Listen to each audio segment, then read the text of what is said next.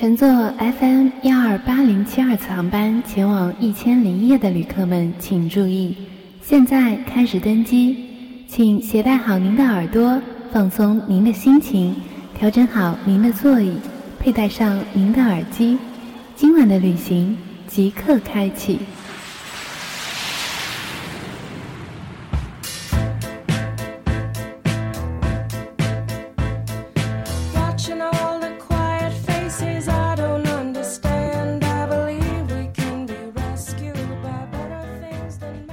大家晚上好，这里是 FM 幺二八零七二，我的一千零一夜，我是素锦。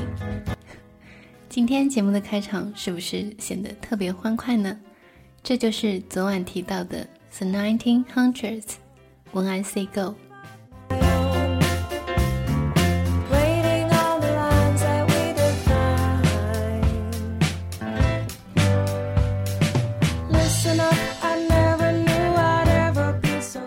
今天素锦有点感冒了，所以呢，让我们多听一会儿这首素锦珍藏了多年的老牌乐队的歌曲。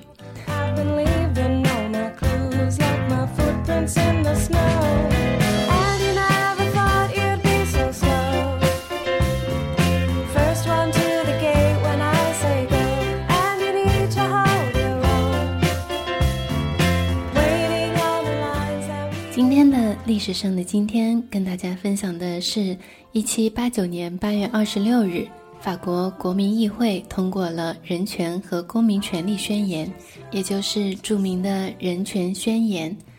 该宣言后来被用作一七九一年宪法的前言。《人权宣言》是十八世纪末法国资产阶级革命初期为反对封建专制统治、阐明资产阶级社会基本原则而提出的纲领性文献。《人权宣言》全文共十七条，第一条就阐明，在权利方面，人们生来是，而且始终是自由平等的。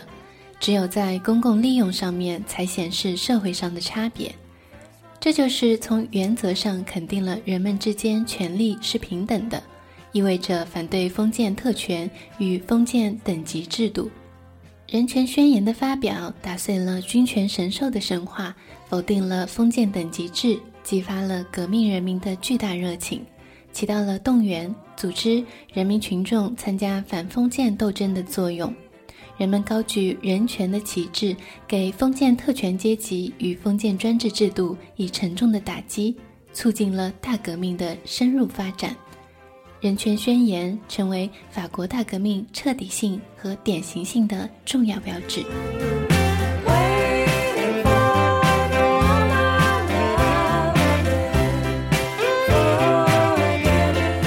虽然素锦多年前也是正宗的理科生，但是读到这样的文字资料的时候，还是难免会想起高一那段学习历史的时光。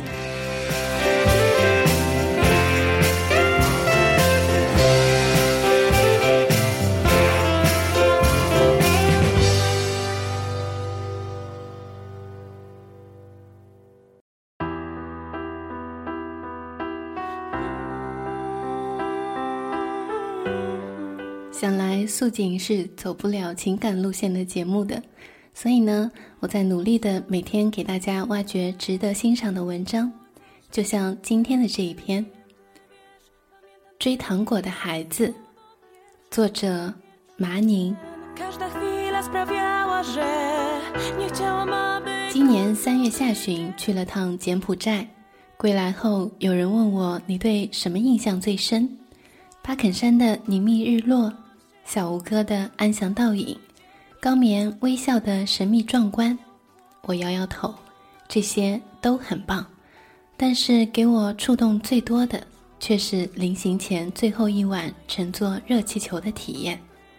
乘坐热气球这项旅行体验，国际上最负盛名的应该是土耳其。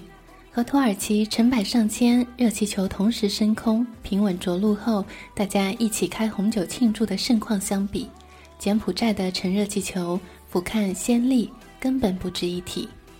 唯一有点特别的是，起飞之前，工作人员发给我们一包糖果，一会儿你们飞越暹粒城市上空的时候，地面上会有很多孩子追着你们要糖果，到时候你们就可以把这些糖果丢下去给孩子们，在热气球上面往下发糖果，听起来是多么美妙的事情！糖果、孩子、热气球，这些词汇任凭哪一个单独出现，都代表着幸福和美好，让我想到飞屋环游。想到 treat or trick，那种童趣满满、鬼马兮兮、快乐多多的画面，哪怕只是设想一下，都让人禁不住嘴角上翘呢。气球刚一腾空，还没有拉升到安全高度，地面上就有许多孩子一路追随着跑起来。他们原本聚靠在我们的出发点，零零星星、三三两两。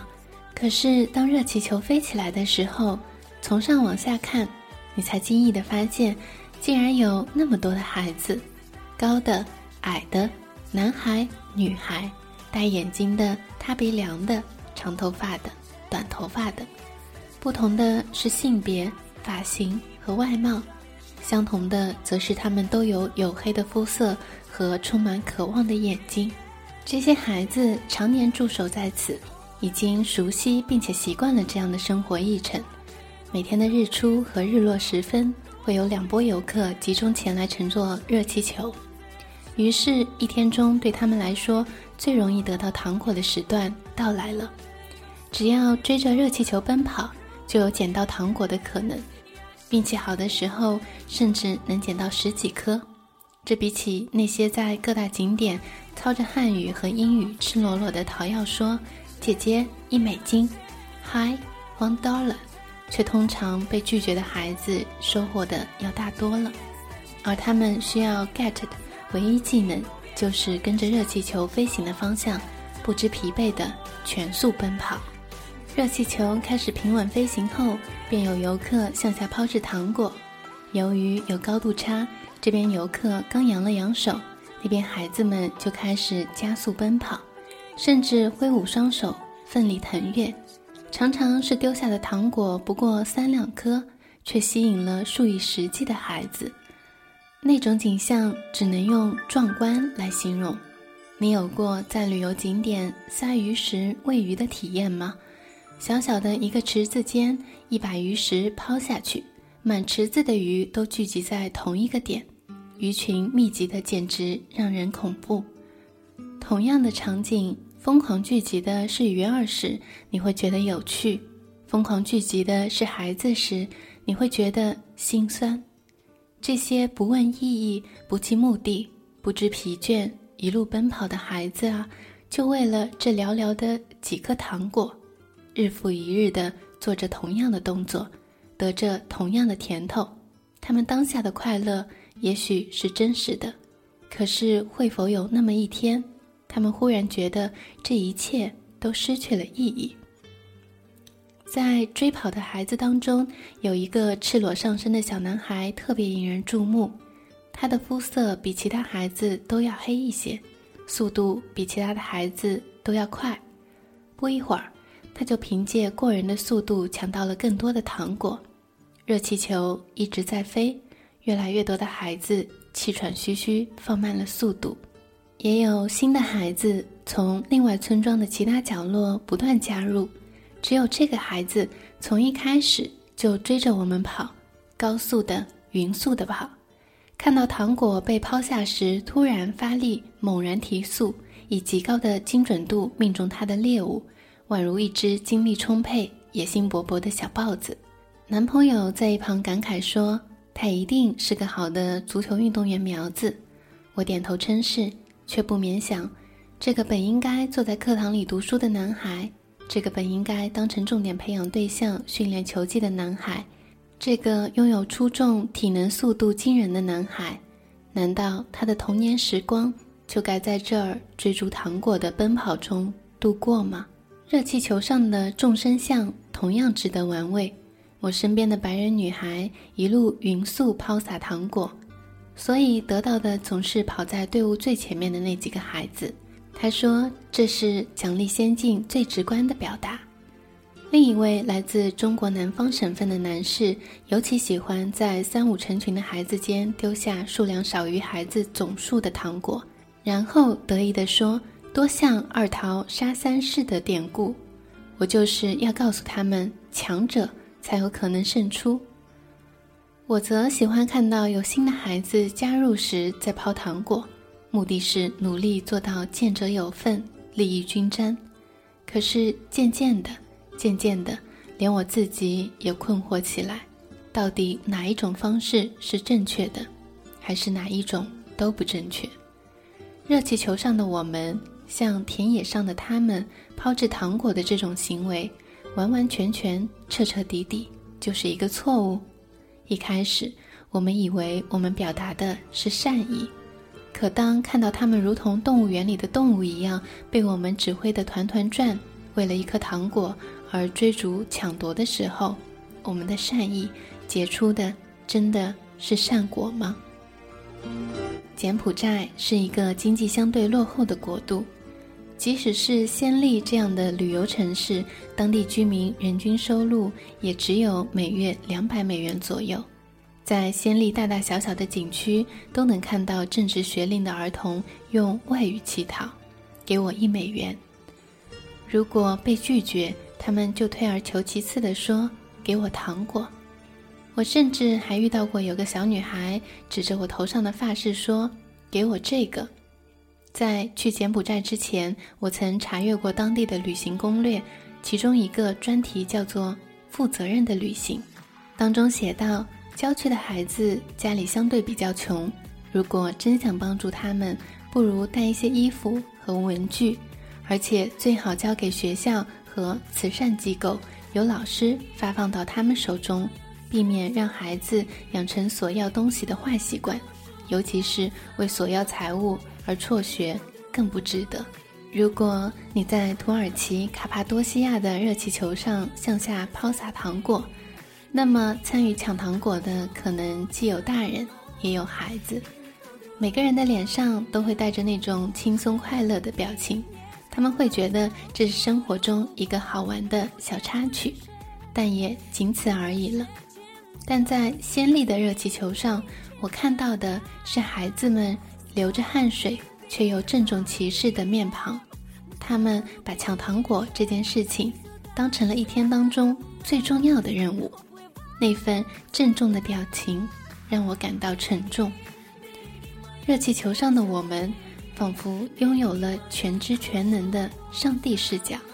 那么，假如你可以定义并修改别人的人生，你会怎么做？是发更多的糖果周济众生？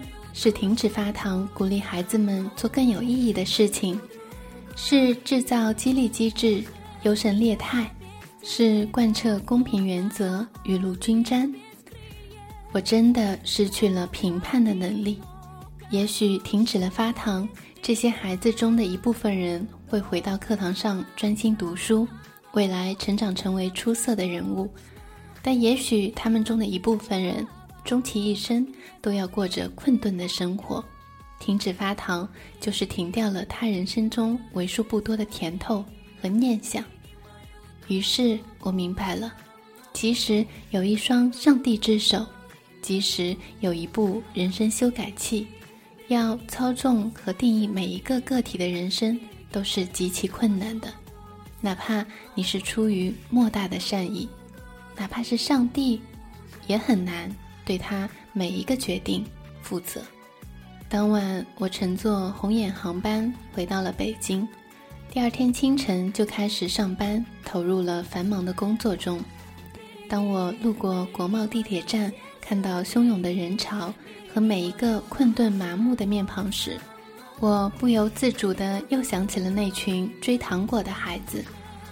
上帝在天上看着正在辛苦劳碌讨生活的我们，是否也如我们当时看到他们一样呢？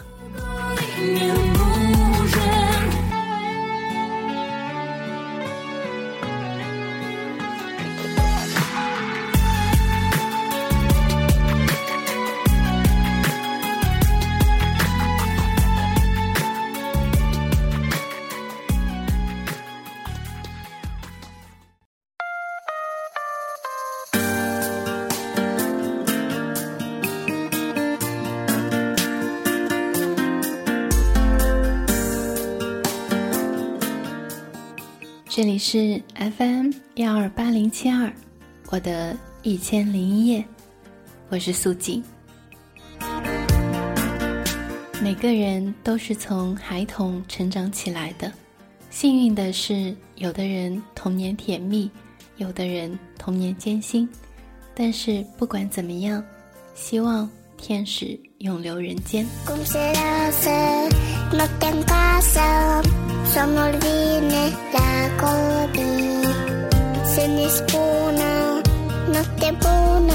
今天节目的最后，送上这首罗马尼亚的小女童在三岁时，她的父亲为她录制的专辑《Naptabuna》。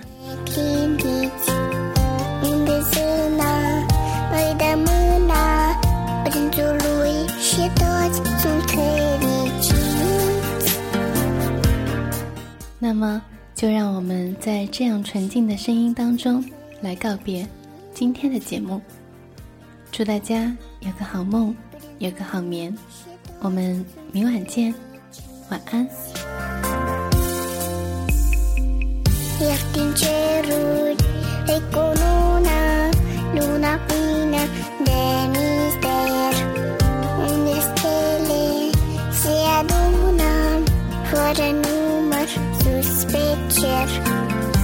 hand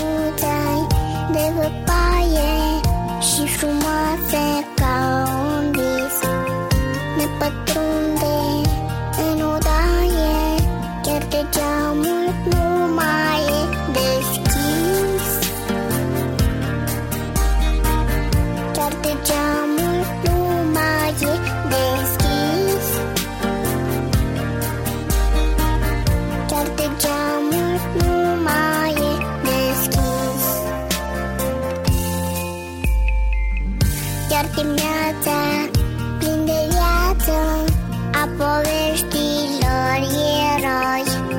Stau în șoaptă și ne așteaptă Să se joace iar cu noi. Fiecare jucărie Universul e întreg. Are suflet și e vie Numai cei maturi nu